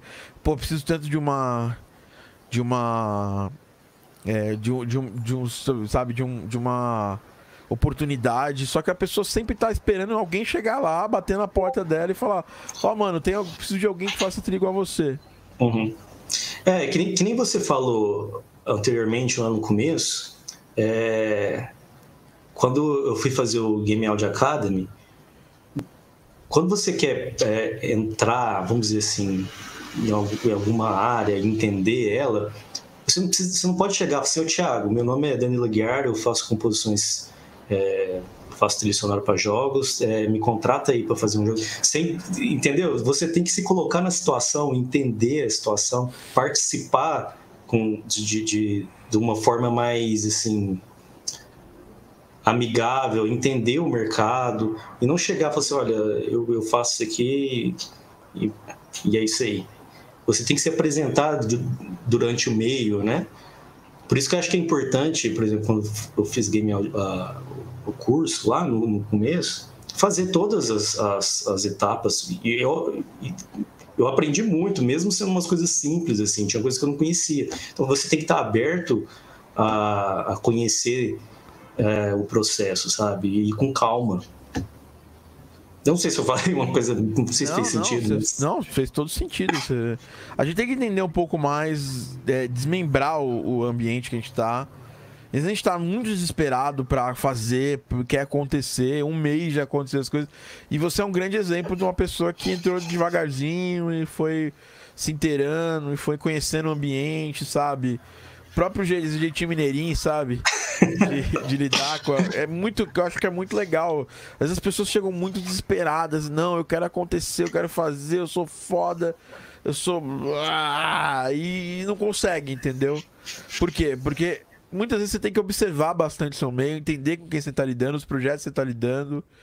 É, E esse Exatamente. é um exemplo até, ó, o Ivan perguntou aqui, meu aluno, como gravar e samplear os sons? Semana que vem você vai começar a ver isso, Ivan. Mas basicamente, cara, eu, eu, a gente pode fazer um podcast inteiro só sobre sampling, mas você precisa do microfone e precisa de um computador que tenha um software do tipo sampler, ou seja, normalmente os DAWs têm isso. E ou você pode pegar um contact, cara, tem, contact se quiser. O sampling em si é um, é um mundo complexo, né? E mas basicamente é isso. Você pode, ou você pode gravar no seu celular e tra trazer para o computador e aí mudar ele. Samplear é isso. É o, é, o, é, o, é, a, é a técnica onde a gente pega um som que a gente já pré-gravou e usa ele numa música tanto tocado nessa, por um sampler, que você vai usar suas teclas para tocar as notas em cima daquele som, né? Meio que modelado, né? Para cada nota. Ou você vai usar esse, esse, esse, esse, esse sample de áudio que você captou de um jeito criativo na música, é, mudando características deles, ou do jeito que você captou mesmo. É, é basicamente isso, mas é, não dá pra gente, não dá pra gente resolver. Igual o outro menino falou aqui, que fez uma pergunta aqui, eu não sei. Queria, queria saber seu nome, eu não gosto de falar com gente sem nome. É. A, o Divergente aqui. Isso se refere à evolução da mesma música ao longo da fase? Não. Paleta sonora é, é, é a trilha inteira. A trilha inteira tem uma paleta de, de, de sons que você vai usar não só de música, mas até dos efeitos sonoros. Eles têm uma paleta que você entende pelo. pelo esses sons são retrô, esses sons são, são, são reais, esses sons são mais futuristas, esses sons são mais da nossa época, esses sons são mais sons baseados numa obra X, numa obra Y. Isso é tudo paleta, entendeu? É que o, o que a gente tá tendo um papo aqui com, com, com o Murilo, não. Cara, o Murilo tá falando de mim, deve tá falando, deve tá reclamando dos feedback. Tô brincando, Murilão. É, é que o Danilo, Danilo falou aqui, a gente tá num papo um pouco mais, um nível um pouco mais avançado, porque a gente tem que aproveitar o cara para isso, né? A gente não vai falar assim, hoje eu e o Danilo vamos falar sobre o básico que você precisa para compor. É, nós temos podcasts super básicos, né? A gente fala de. Teve um só sobre plugins aí só voltar, voltar um pouco para trás. Mas a gente teve um, teve, tem outros que vão um pouquinho de é, e ah, só só responder um negócio aqui. É, enfim, é, e as pessoas as pessoas também é, pensam muito nessa, nessa situação de pô, você só quer o resultado final, resultado final, resultado final e tem que tentar, de certa forma. Hoje, desculpa, gente, tem um cliente aqui meu mandando várias mensagens aqui para ele fiquei a tarde inteira aqui livre. Ele esperou ligar o podcast aqui para mandar, várias, mandar várias perguntas para mim. Quem estiver escutando, desculpa. Então, assim, a gente tem podcasts mais, mais, mais simples, podcasts mais é, complexos e assim, o podcast não é um curso. É, é um programa feito para você ouvir também no celular. Se você está ouvindo a gente agora pela primeira vez no podcast, vai lá no Spotify, é, vê aqui no próprio YouTube, tem várias edições ali. Não sei, Danilo já até participou de alguma, né, Danilo? Ah, já, podcast. várias. Mas Dois... foi. Mas... Desde 2016 eu já tenho, tenho, é, tenho um histórico aí. Ok, aguarda essa aula. Nós vamos ver isso aí mais pra frente, cara. é... é é, o, a gente às vezes tá muito desesperado para fazer as coisas. Todo mundo que, que tiver vendo o Danilo aqui, porra, cara, Berlim, porra, Spitfire. Não esqueça que o, que o Danilo fez uma música no Pixie Tracker também, tá? Nunca se esqueça. Foi doido. Foi muito louca a música, foi muito boa. Eles, todo, todo mundo tem o começo, entendeu? Bom, agora vamos falar de plugins. A gente falou um pouquinho de. A gente ia falar de arsenal de máquina e tudo mais. O que, que você tem aí de máquina é, hoje, né? Você ganhou aí, eu tô te contando essa história do, do, Mac, do Mac Pro. Você tem o Mac Pro? Esse Mac Pro é de qual ano especificamente? Então, esse Mac Pro, ele é final 2013 ou 2014. Ele tem 64 GB de. Cara, deixa eu abrir aqui. É melhor. Ele tem ele tem um, um Intel Xeon E5 8 cores, 8 núcleos, 64 GB de RAM e 1 TB de SSD. Acho que é basicamente. E aí eu tenho um Hackintosh também, que eu fiz ano passado, que dá que é tão bom quanto o Mac Pro, assim, ter 64 GB de RAM e tem 512 de SSD, eu coloquei um, um tera no outro SSD, mas eu rodo as bibliotecas também de outros HDs. É basicamente isso. Esse Mac Pro, é, 64 GB de RAM, 1 TB de SSD, 8 núcleos, e o Hackintosh 64 GB de RAM também, 512 de SSD com outros, outros HDs, é, e ele é 6 núcleos. Mas só que é, as memórias são um pouco mais rápidas no Hackintosh. É, tem coisas que são melhores no Hackintosh e, em comparação com o Mac Pro tem outras coisas que são melhor. Então é meio que um pau a pau, assim, sabe? Eu pretendo. Eu até conversando com o Cavi, que ele tem uma lixeirinha também, né? O Mac Pro. É, eu estava até pensando em fazer um upgrade e colocar 128, que não é tão caro assim, né, hoje em dia, porque como é um Mac Pro é, antigo, é, mas é muito bom ainda, mas é, as memórias são, são de fácil acesso. Vamos pensar assim, sei lá, mil, sei lá, 300 dólares, você consegue comprar um kit de 128 para esse Mac Pro aqui. Então eu pretendo é, fazer um update de memória no Mac Pro do, do, do Paul e aí ficar com as duas máquinas. É, por enquanto eu não estou usando ele como minha, minha máquina principal, porque como eu falei, ainda estou em processo, instalando as coisas na, nessa, nesse computador aqui. E enquanto isso eu estou usando o Hackintosh, que é putz, um computadorzão assim também. Mas aí tem aquele problema de atualizar sistema, que é um puta saco. Você conseguiu instalar o Catalina nele? Então, eu instalei o Catalina no Hackintosh, mas não curti. É... Voltou pro, voltou pro Eu voltei pro Mojave. É, então, atualmente quase... o Mojave é que tá estável, assim. Eu quase fui pro Catalina, tive alguns problemas na, no, durante a instalação e resolvi ficar no Mojave. Lembrando que eu também tenho um Hackintosh. Lembrando que a gente fez a maior parte dessas músicas aí, nossas músicas em máquinas. Meu é o MacBook, era um MacBook 2013. Eu também, MacBook. De RAM. 2013 8 GB de RAM. 8 GB de RAM. É, aí depois agora eu tentei. Eu, obviamente eu não tinha condições financeiras para comprar um MacBook mais um notebook melhor. Aí eu montei esse PC que roda aí por acaso o sistema Macintosh. que ele roda por acaso aqui o sistema Macintosh. Eu tenho, eu tenho uma licença aqui do, do Mac. Se eu quiser, eu desinstalo do meu MacBook e deixo só aqui. tô brincando. É, mas legalmente, assim, não tem nenhum problema você instalar, porque se a gente for pensar, o software é free, né? É, então acho que legalmente não tem nenhum problema. O, a questão chata do Hackintosh mesmo é esse negócio de atualização, né? Que às é, vezes é, é um pouquinho mais trabalhoso. Todas as atualizações do, do Mojave rolaram aqui bem, entendeu? Eu tive um problema de vírus aqui, sabia? Ô, louco, sério?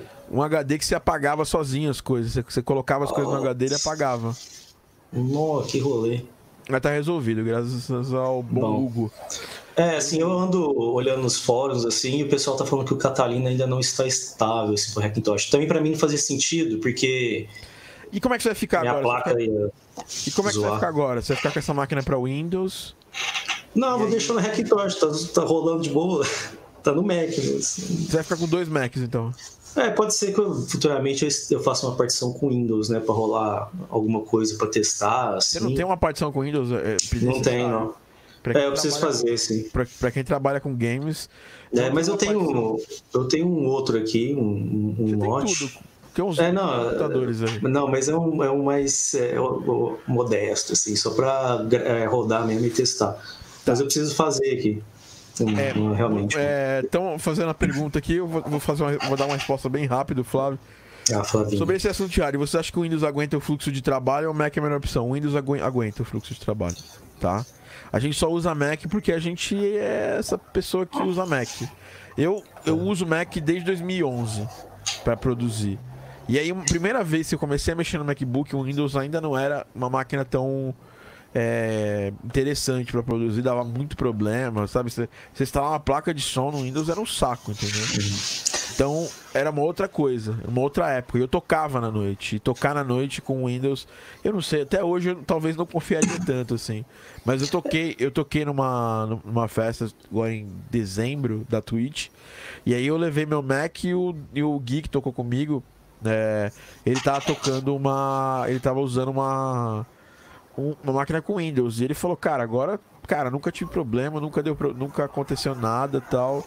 Então assim, sinceramente, a grande maioria dos nossos amigos usam Windows. O Arthur aí, que é, que é um grande compositor e, e, faz músicas ali super pesadas e tudo mais, usa o Windows e. Não um tem. Cubasezinho. É, não, ele nem usa o Cubase, né? Ele usa o. Ele tá usando o Cubase, não? Só não, ele usa o Studio, o Studio One. É Studio One. É. Eu cheguei a usar. Então, então, assim, aí uma outra pergunta interessante quando o Danilo falou que o ideal é seguir o que o cliente quer e não o que eu penso. Porra, isso é. Não, não, não, não, nem tanto assim. Sempre. Esse levantamento de requisitos é feito com muita conversa, não é? Ou tem outras formas é, com muita conversa? É o meio termo, né? É. Vai depender também, por exemplo. Já chegou o diretor para mim e falou assim: olha, você tá livre, faz o que você quiser, do entendimento que você acha, e só faz alguns apontamentos é, vai ter, depender muito é, se o diretor ou desenvolvedor traz uma ideia e você tem que tentar respeitar aquela ideia, mas não quer dizer que você não pode é, conflitar com essa ideia e falar para ele, isso aqui às vezes fica melhor e apresentar para ele. Realmente precisa de uma conversa. É, essas coisas são conversadas, né? Então, é, e assim, esse é, o, é, o Weberson, você é meu aluno, você vai entender aí mais pra frente com os briefings que eu passo. Que mu muitas vezes, assim, é, é, quem tá te contratando é o cliente, cara. Você vai poder, no máximo, dar uma sugestão e pedir uma, mudan uma mudança em alguma coisa. Mas, no geral, mesmo se for alguma coisa muito absurda, é o cara que te contratou, entendeu? E a gente não está aqui para fazer música artística muitas vezes para o cliente. Tem jogos e, e, obras que a gente tem uma liberdade artística, mas é. Mais tipo. Mais proeminente. Mas a maioria, cara, mesmo os que te dão liberdade, eles têm a liberdade de falar que não gostaram e que aí tem que mudar, entendeu? O Danilo foi assim, primeiro, primeira música que a gente fez juntos e tal, lá no, no, no Hills, a gente levou a música, a gente tinha uma visão do que era o trabalho, o cliente falou, pô, não gostei. Ele foi até, foi até que ele ofereceu pro, pro sei lá, o primo dele que, que tocava bateria, não tocava bateria pra gente, porque ele tinha achado que a bateria não tinha ficado forte bastante e tal.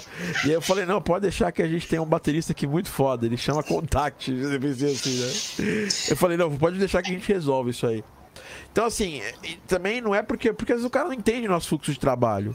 Ele acha que o Danilo sentou lá e tocou a bateria da música, né? Inteira. Com a da bateria da casa dele. E esse ficou fraca porque a bateria dele é fraca. Vai ter que comprar uma outra. E aí ele oferece uma outra pessoa para ajudar. Então a gente tem que sempre. Você vê, o Danilo lembra desse papo.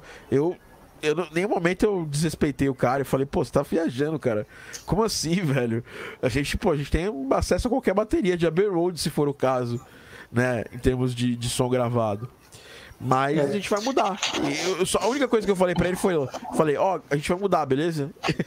Aí depois você escuta, se for o caso, se você não gostar ainda, a gente pensa ainda nesse, nesse baterista amigo, amigo seu. Às vezes a gente, tem que, a gente tem que fazer duas coisas quando a gente trabalha com clientes na área. Primeiro, a, a, não é mais sua arte. Quando você entregou essa música, ela é uma arte do cliente e sua.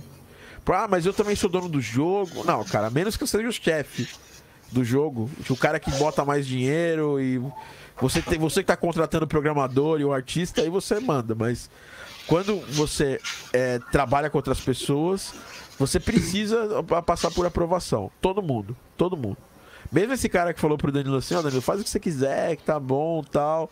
Sem entregar alguma coisa que ele quiser e que o cliente não gostou, é ele vai pedir pra, pra É voltar pra pranchetinha e uhum. limpa e volta. Uma das maiores qualidades, acho que o Danilo tem bastante essa qualidade, já que é uma entrevista com ele, é bom, é bom frisar, que é a qualidade de, em algum, no momento que tá errado, cara, não morrer abraçado com, com, com erro, entendeu? Que é uma, essa é uma parada muito, eu acho que é super madura quando a gente se, se trata de, quando se trata de, de compositor, porque quantos você tem, Danilo? 30.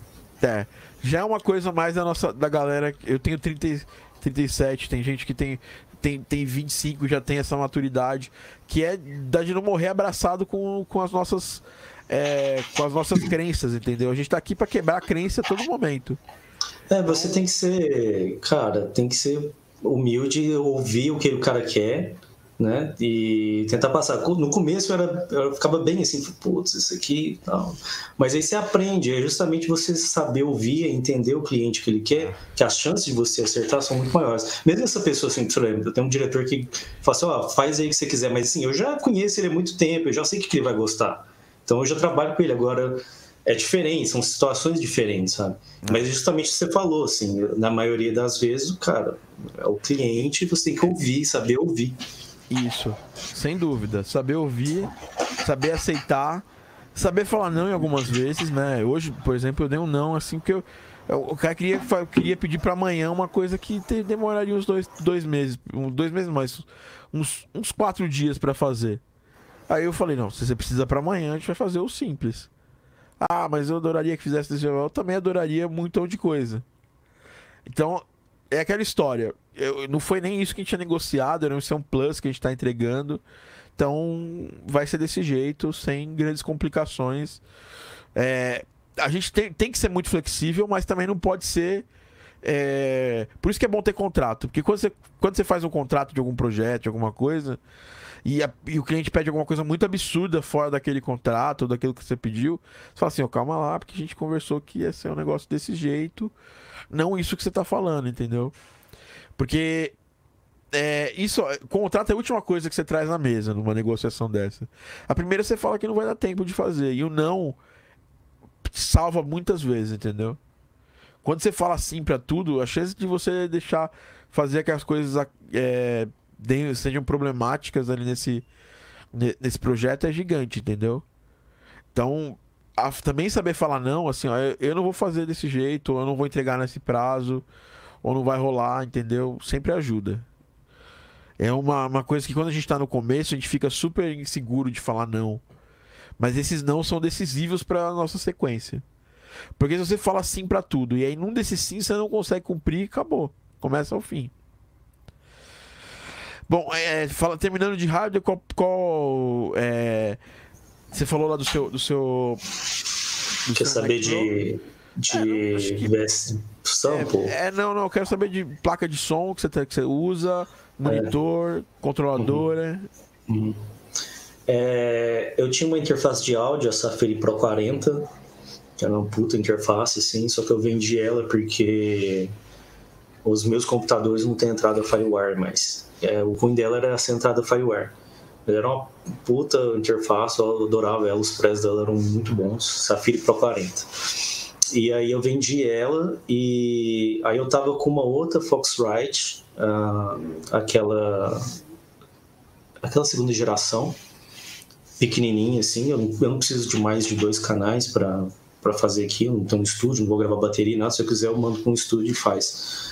É, controlador é, eu tô com uma outra placa aqui também da M Audio que eu tô usando assim meio que de até eu conseguir uma outra que eu tô vou, vou tentar adquirir em breve. É, é por isso que eu tô com esse problema de compatibilidade, não consigo instalar no Mac, então, enfim, tem que atualizar a interface. Mas essa aí, basicamente, Foxrite e uma M Audio a C400 que eu tô usando aqui. Controlador, eu tenho um. Deixa, não sei se vai dar para ver aqui. Tem um controlador aqui de baixo aqui, que é um M Audio. Aquele Keystation 88, é um controlador de 88 teclas simples, de ação é, semi-pesado, eu acho, uma tecla simples. É, que mais? Monitores eu tenho um par de HS8, que eu uso, sei lá, 20%, porque a maioria das vezes eu uso fone. mas é bom. É, porque, sabe porque aqui eu, eu tô em outro lugar. E aí a acústica daqui não tá legal ainda. Eu preciso dar uma arrumada. E, geralmente... Ah, você mudou, você mudou para um segundo lugar daqui. É. E aí a acústica eu ouço e não tá legal, tem que arrumar. Aí quando eu quero ouvir, descansar, eu ouço. Depois eu volto, confiro. Geralmente eu faço. Porque se fazer só no fone, fode tudo. Né? Nossa, né? destrói. Primeiro que você perde a sensação de espaço da música, né? É. Mas geralmente, assim, eu tô usando mais, assim, até eu resolver esse problema aqui. Falta eu colocar umas. Uns Paranauê aqui, assim, tem umas. Hum. Esse Esse é um negócio doido aí. Esse é o Danilo. Não deu pra ver nada, Danilo. Você ficou. É, é, é, tem uns negócios aqui atrás, mas assim, não tá legal porque era. É, é, eu, eu fiz a acústica e, o, e, o, e, as peças pensando em outro lugar. Aí quando eu mudei, ainda ficou sobrando um grave e tal, eu tenho que mexer nisso ainda. Mas enfim, tem HS8, M-Audio, controlador, as placas, computador é isso. Acho que é isso. Eu tenho isso. E eu tenho umas guitarras, uns instrumentos aqui, violão, guitarra. Eu ia perguntar isso aqui, né? Já é a próxima pergunta. O Laí, quais são as suas bibliotecas favoritas? Assim, cara, como não vai dar para citar todas, né? É, as que você vem mais utilizando, uma para cada uso, né? Qual, vamos, vamos falar assim, qual é a sua biblioteca hoje go-to de orquestração? Que você, a que você usa mais? Então, eu gosto muito das coisas do Spitfire, não tem como, né? É, tô, gostando muito do brass dele. Ah, eu esqueci de falar, né? Tem o BBC que, que veio junto com o Mac Pro. É. E, putz, é, é foda demais. Tem assim. 900 e poucos dólares aí, além do Mac é. Então, sabe o que é engraçado? Eu não, eu, eu não tenho. Eu baixei metade, porque não tem mais espaço, tem que comprar um HD para colocar o resto. E, mas eu baixei o Brass lá, puta, Brass legal, mas eu usava o Symphonic Brass da, da Spitfire, que, é, que eu usei na, na competição deles, usei também no Berlim. Uh, aquela série Symphonic Woodwinds, tudo, tudo da Symphonic ali, o Olafur, gosto bastante, o Olafur Chamber Evolutions. Uh, que mais? Gosto das coisas da Sono Kinect. Uh, vocês conhecem, mas orquestral, deixa eu ver isso sei lá, percussão, tem umas coisas do Junk Excel, uma percussãozinha do Junk Excel. Tem uma empresa que eu gosto muito, chama Hybrid 2, Hybrid 2, que tem samples assim, várias coisas eletrônicas, que é, tem o Alpha, o, o Chaos. Chaos é muito legal, tem umas percussões interessantes. Tenho. Ah, eu vou esquecer aqui, mas essas, esses, essas bibliotecas da Hybrid 2 são bem bacanas. Hybrid. Hybrid 2. É... Deixa eu ver o que mais. Vai me lembrando aí. É, a gente falou de administração. Sim, qual você usa algum específico? Eu gosto muito dos. Ah, tem muito, né? O Zebra, uso ele bastante. Filhotinho de Hans Zimmer, né? é, eu gosto dele assim, porque assim, eu tô. Eu tô aprendendo a mexer com synth ainda, sabe? Então tem umas coisas que ele vem, vem uns templates prontos e você pode mexer, assim, já tem um, meio que um som pronto e você vai botando a sua cara ali. Eu acho bacana. É, eu acho que o Zebra é poderosíssimo, né? Já vi muita coisa pronta, mas se você for pegar, realmente pegar, mexer na síntese, ele é foda pra caramba. Ele é muito bom, cara. Tirei muita coisa dele. É, Synth tem ser um. E tem grátis, uh, né? Tem o, Zebra, o Zebralet, que é grátis. Zebralet, bacana. Tem um muito legal também, chama Ana que é da. Olha, uso Sonic Academy. Cara, muito bacana também. Tem um ano 2. Ele é o meu, ele é o meu go-to. É, ele né? era meu go-to até pouco tempo atrás. Até eu realmente me debandar completamente pro Saron. Ele era o meu. Eu, excelente. O Saron também é outro. O Ana 2, ele, ele, é, ele é legal porque ele, ele agora é também de Wavetable, né? Então ali, meio que se você tá usando o Ana 2, você não. Ele é muito parecido com aquele synth lá que o o Matt Oscan tá fazendo lá, o Genesis Pro lá. Uhum. Vai sair dia 13, vai sair agora, acho, dia 20. Ah, não, vai sair dia 12 de, de março. Aquele synth de um dólar, né? Uhum. Só que, que é um synth de um dólar. É, é um synth de um dólar que não vai, que vai sair só pra Windows e é, é só 32. Oh, Ou seja, 2020, galera. E esse, vários gráficos em 3D. Aí eu pensando assim, caralho, ele gastou para renderizar essa parada e fazer uma puta trailer. Cara, gasta com a galera do SP lá para fazer um 64, pô. é, sabe? Porque isso, para mim, por exemplo, tá completamente fora do meu workflow. Eu uso uma máquina com Mojave, que basicamente é 64. É, o Catalina é totalmente 64. É, é assim, eu não. Datado, o JBridge é uma bosta pra usar, sendo bem sincero. Que é o que você carrega num down de 64 o, é, alguns plugins 32, nem todos funcionam. Aí, pô, até entrar no Windows, o Ableton 10 já não é muito bom pra. pra já não funciona com, meia, com, com plugin de 32. Eu fiquei bem, bem chateado, eu fiquei felizão, falei, porque eu, eu sou bem fã do Matthews Kans, assim. Uhum. Grande. É, fez, ele fazia muito preset de. de Silent, assim, os presets animais ele fazia, mas não, não rolou. É, equalizador, qual que você curte? Uh, cara, eu tô usando muita coisa da Fab, Fab Filter, uh, Ozone, Isotope. Uh, tem aquela. Agora tô usando umas coisas também da. Puta, me esqueci aqui o nome. A... Com Solid State, mas não é a. Falei com, com alguém no grupo lá sobre esse. Aquele que tem que pagar 14 dólares por mês. Meu Deus, esqueci, cara, sumiu. Mas enfim. Fab Filter, é, Isotope. Uh, e esse que eu não tô esquecendo, eu esqueci. Yes, é, putz, me ajudei, deixa eu ver. Deixa eu ver se eu acho aqui.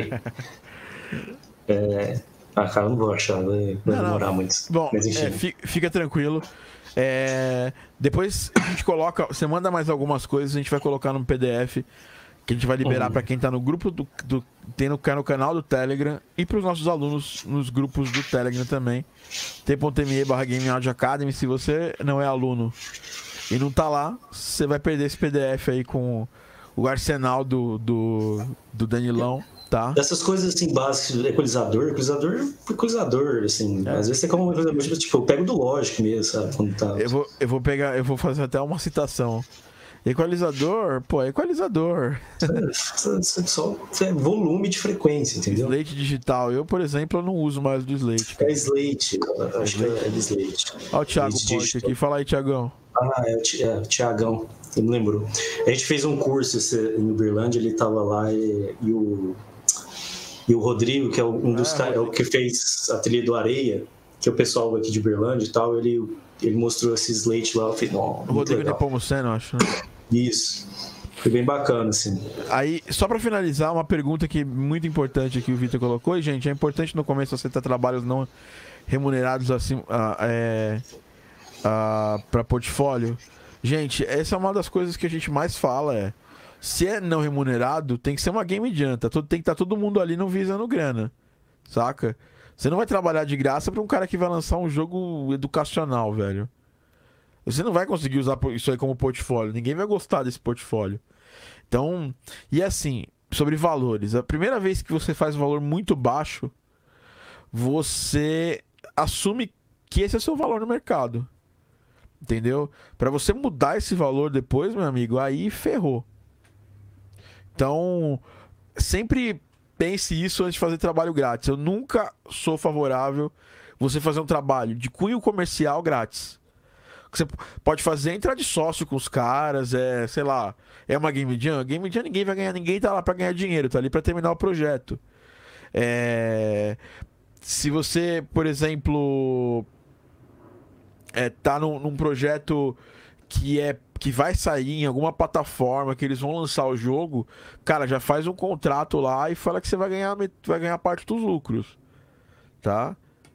Essa é o pior, pior erro que alguém que tá começando, sabe? Vou trabalhar de graça por trabalhar de graça. É, pô, amo tanto que eu faço que eu faria de graça. Então você nunca vai receber. você vai fazer de graça sempre, então. Tá? e é isso que eu queria falar. Concorda, Danilão? Tem alguma coisa para falar sobre isso? Total, cara. Você falou tudo aí. Bom, Danilo, a gente podia passar mais uma hora, duas aqui conversando. A gente vai fazer mais podcast no futuro. É, queria agradecer demais sua presença aqui, falar que, pô, muito obrigado por, por doar um pouquinho do seu tempo para Game Audio Academy, para Game Audio Academy, para mim foi um grande prazer ter você nos nossos cursos e ainda fazer parte da nossa comunidade, tá lá sempre com a gente. Você foi lá ver a nossa gravação de orquestra lá no final do, do ano. Foi foda. O Danilo é um dos caras que eu mais considero Obrigado, é, que é, do nosso mercado. É um cara que, sabe, não, não à toa, eu, eu, eu, eu já vi esse, esse, talento bem, bem no começo lá. E trouxe Aprendi pra trabalhar comigo. Mestres, eu... Peguei pra criar essa criança. É. Tô brincando, não. Mas você me ajudou, cara. Você me ajudou muito, muito é, mesmo. Não. Que isso, cara. Você fez, você fez por onde? Cara, eu entrei na Game Audio e na Game Audio muitas coisas aconteceram a partir dali, né? E muitas coisas Deu vão acontecer depois, depois das outras coisas que você tá fazendo. Espero é, sim, obrigado. Pra, pra gente é um grande prazer e, e Pessoas, sigam o Danilo nas redes sociais. Quais são as suas redes sociais, Danilo? Oh, Instagram, Instagram, Danilo Aguiar Music. Uh, tem meu site, danilaguiar.com, que eu repaginei ele recentemente. Se vocês quiserem dar uma olhadinha lá, danilaguiar.com. E rapidamente, Thiago, sei que a gente está acabando, mas só responder rapidamente o Ronaldo aqui, que ele perguntou do negócio, fala mais da BBC, dos legados é, comparados com o bebê. Cara, eu não tive, é, como eu, te, eu falei, eu não, não baixei aí no restante, sabe? Mas, é, mas eu, pelos legados da. Ó, vamos, fazer ele, vamos fazer ele prometer que A gente. Ele, ele, ele, o Rafael, eu também tô devendo quando eu comprar a. A coisa, né? A, a coisa não, quando eu comprar a, a BBC. Mas tem que trazer pra gente fazer um vídeo ou um podcast só falando da BBC, das nossas impressões. A gente vai fazer isso. Tá bom? Beleza, então. Pessoal, Ótimo. o Thiago Porte aqui falou que o Danilo é o cara, com certeza. O louco, sou o caboclo, sou o cara não. então é isso, Danilão. Obrigado pela presença. Agradeço obrigado você aí. Pela galera do, do Live Squad também, muito obrigado por estarem aqui com a gente aqui. Foi muito legal. Galerinha veio em peso aqui, comentou em peso. Foi muito bacana esse podcast. Vamos fazer mais, né, Danilo? Danilo sempre é um cara que eu gosto de chamar pra conversar. Prazer. Até porque a gente não tem mais condições de conversar meio que pessoalmente. Tá tudo muito louco. Tudo muita é. correria. Quais são os é. projetos atuais? Só pra gente fechar. Ah, então, tô com direto alguma coisa fazendo com Pedro e com Rafa, com Pedro agora as coisas como as coisas das Olimpíadas, alguns projetos, alguns documentários aqui regionais, estou fazendo é, trabalhando em alguns jogos também com o pessoal do São Luís. Basicamente isso, esses três projetos aí em, em frente aí. Pedro, documentário regional e alguns games institucionais para o pessoal lá de São Luís, a Ops Games Studios e a Hard Coffee Games. excelente, excelente. Bom, é isso, pessoal. Esse foi mais um Fiquem ligados lá nas redes sociais do Danilo. Danilo sempre vai estar colando aqui quando, quando eu puder, quando quiser participar. Ele é Tô lá no grupo sempre também. É, tá lá no grupo. E sempre vai, vai colar aqui para participar dos podcasts, mas eu sempre quis fazer aí um podcast falando dele. Né? Pô, de frente com o Thiago, né? de frente com o Gabi. então é isso, pessoal. A gente se vê no próximo Game Audio Drops. Valeu pela galera aqui que tá. Valeu, galera. Fortaleceu com o like aqui. Obrigado. É, do Live Squad. A gente se vê no próximo. Um abraço. Ah, lembrando Tchau. que. Ah. Lembrando que Game Audio Drops é um oferecimento da Game Audio Academy. Inclusive, o Danilo é um professor muito foda. Em breve nós vamos.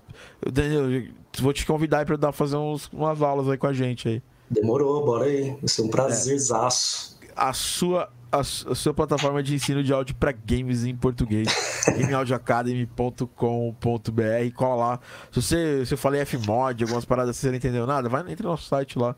Tem bastante material sobre isso. E também não esquece, se você está escutando esse podcast no Spotify ou nas outras redes sociais da Game Audio Academy, mas especificamente no Spotify ou nas redes de streaming, nós também temos um podcast no YouTube e no YouTube tem vídeo todo dia. Então cola lá, tanto no YouTube quanto no Instagram. A gente se vê no próximo e um abraço.